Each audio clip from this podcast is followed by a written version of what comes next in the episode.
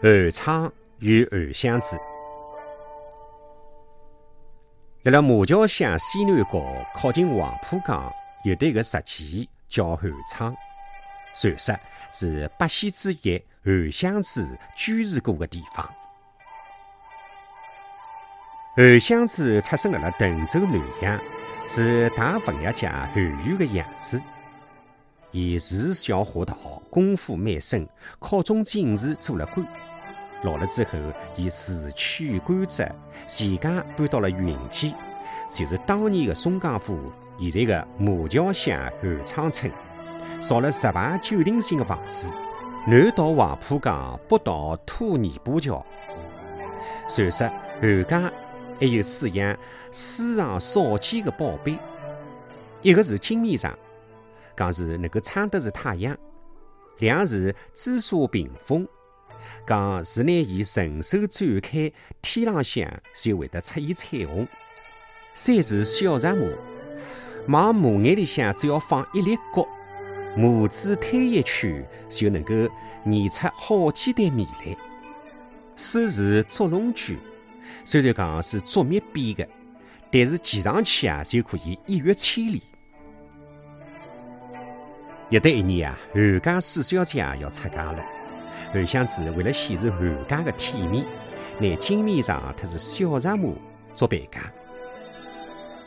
娶亲的第一天，男家撑了一只大船来了。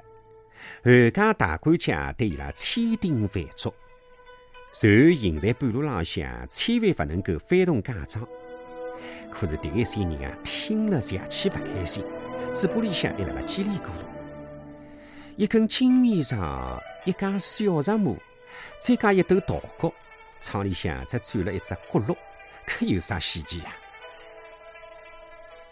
嫁妆船轻飘飘的开了，船开到江心，有得一个拿嫁妆的人想看看宝贝，伊随手从兜里向捏了一把角，放进石磨眼里向，就推了起来。伊刚推一圈，白米就像水一样的流出来了。眼睛一眨，中舱就已经满了，有一些些功夫，前后舱也满了。大家迭个辰光才明白，韩家为啥要千叮万嘱。可是懊恼已经来不及了，一个浪头卷过来，连船带人沉到了港底。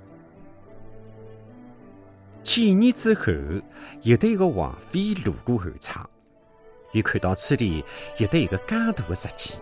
就想打听到底是啥人家。伊从马浪向下来，来到韩家大门前头。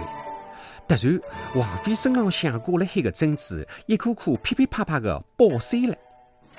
伊吓死了，立刻下令回宫。回到宫中，皇帝一听有搿能样子的怪事，也怪乎了。迭个还了得！即刻与我拿迭个怪物捉得来。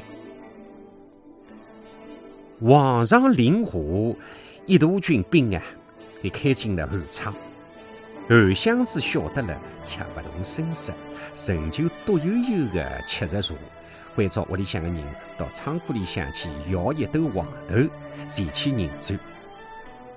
屋里向的人晓得主人有得杀头成兵的迭个个本事，心里向也就放心了。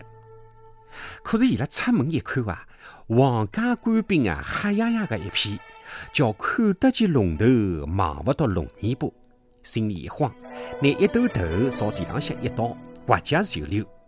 结果啊，一粒头也没变成冰。